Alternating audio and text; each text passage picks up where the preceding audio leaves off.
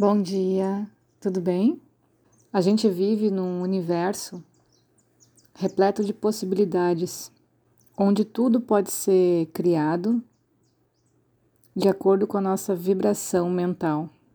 Por isso que a gente vem estudando Tejas, Prana e Ojas, que é o que eu falo do quinto passo do desenvolvimento da doença, que é cuidar da nossa mente e da nossa vibração. Por isso é estudar um passo antes dela se manifestar no corpo físico, né? Quem dera a gente poder cuidar de uma forma saudável da nossa mente, da nossa vibração. E assim já é uma coisa mágica, uma atitude mágica para evitarmos muitas doenças que elas apareçam no corpo físico. Quando a gente observa o movimento da natureza e se percebe como parte dela, tudo está certo. Todas as coisas positivas e negativas, essa dualidade, não existe no todo. Cada coisa tem a sua função, assim como cada planta, cada animal, cada energia da natureza e cada ser humano. Então, tudo isso tem um núcleo de atividade que lhe corresponde. O que vai fazer a gente ascender na nossa consciência é o grau de consciência que a gente tem sobre os nossos movimentos e por que que a gente se comporta e reage e se movimenta no mundo dessa forma.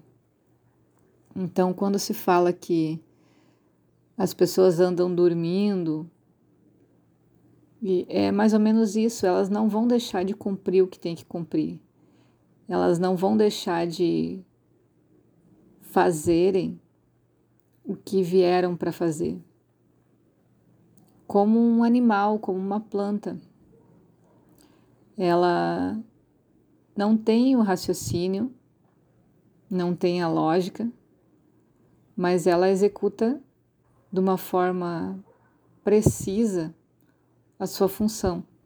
Por mais que ela não chegue a desabrochar e ser uma bela planta, uma bela flor, ela pode durar pouco tempo e o tempo suficiente dela ser para servir de adubo, indiferente qual seja o movimento. E como a gente tem todas essas histórias compondo o nosso corpo, assim também fala os Vedas de que tudo está dentro da gente, o mineral, o animal, a, o vegetal. Então toda essa consciência automática a gente já tem, a gente já nasceu se movimentando em direção ao nosso objetivo. O que, na minha visão, diferencia é que a gente tem um recurso a mais, como sendo humano, que é o livre-arbítrio de entender o que está acontecendo, de fazer melhor do que simplesmente fazer e ter consciência o tanto que a gente serve como estímulo para uma energia positiva ou negativa. Então, a consciência que faz a gente questionar, faz a gente analisar, estudar, observar, é que vai aprimorando esse ser humano. Não depende muito do desenvolvimento dessa consciência para a gente executar ou não a nossa missão. A gente pode ser uma planta que veio para servir de adubo, e a gente vai precisar passar muitas vidas dessa forma. Ou a gente pode ser uma planta que veio para embelezar. Mas eu creio que isso naturalmente vai acontecer.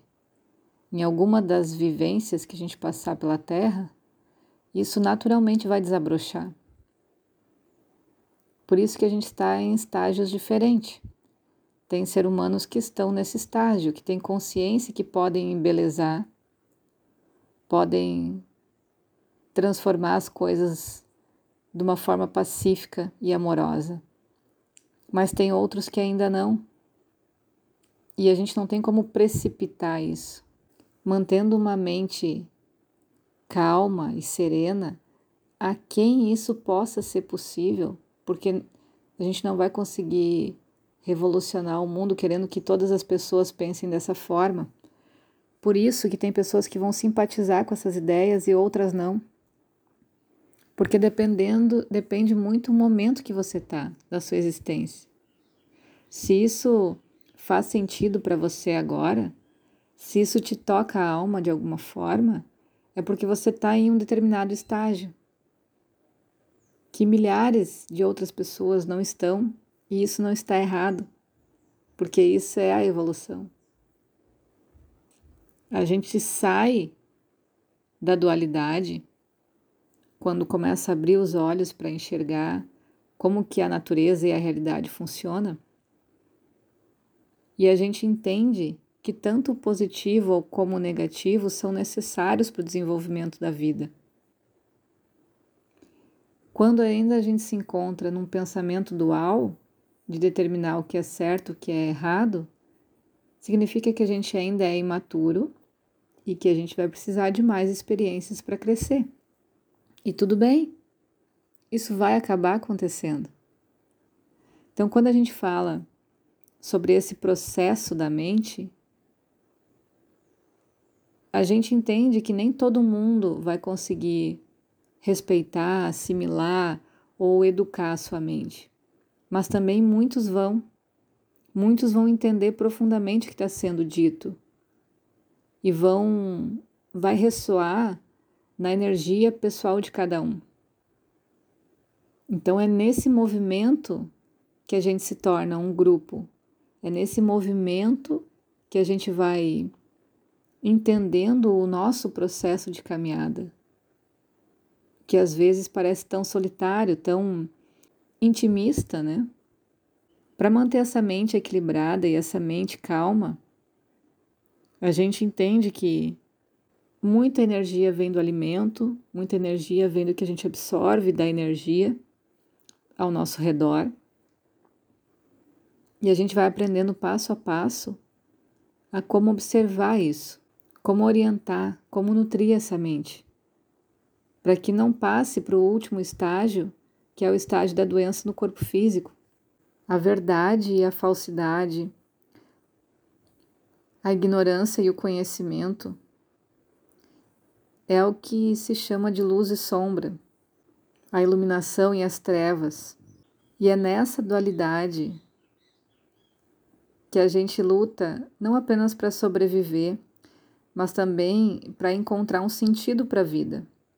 Então, quando a gente começa a desapegar dessa dualidade que faz com que essa luta aconteça, a gente torna a nossa mente mais serena. Simples, né?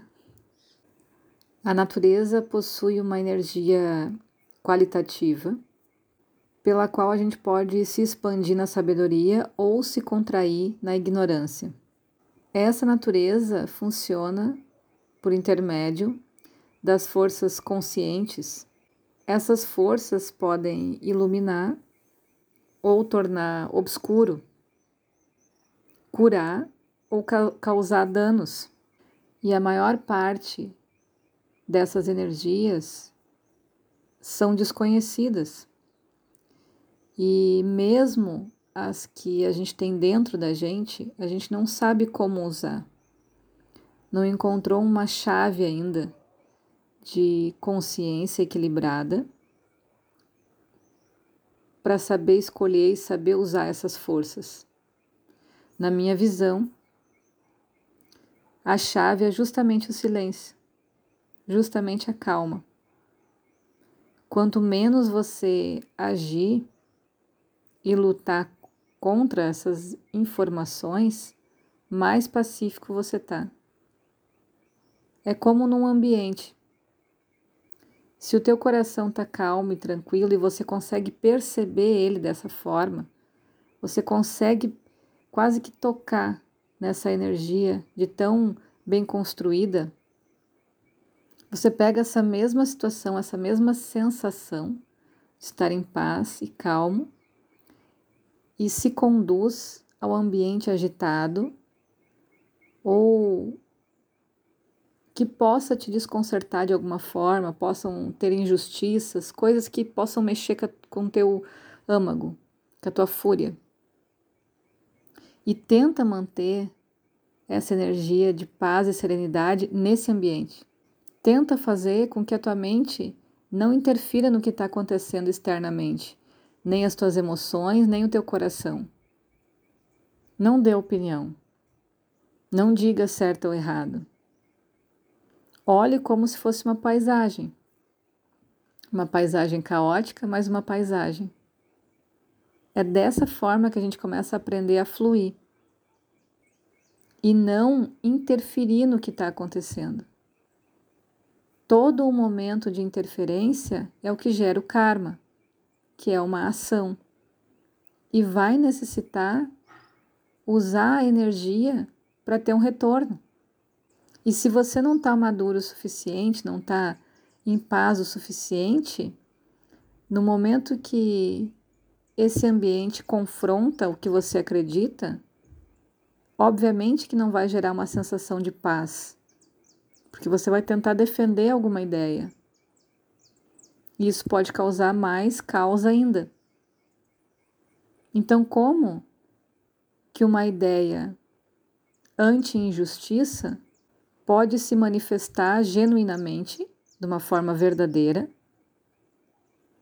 num ambiente com injustiça? No momento que eu imponho a minha ideia do que é certo ou que é errado, eu estou agindo da mesma forma.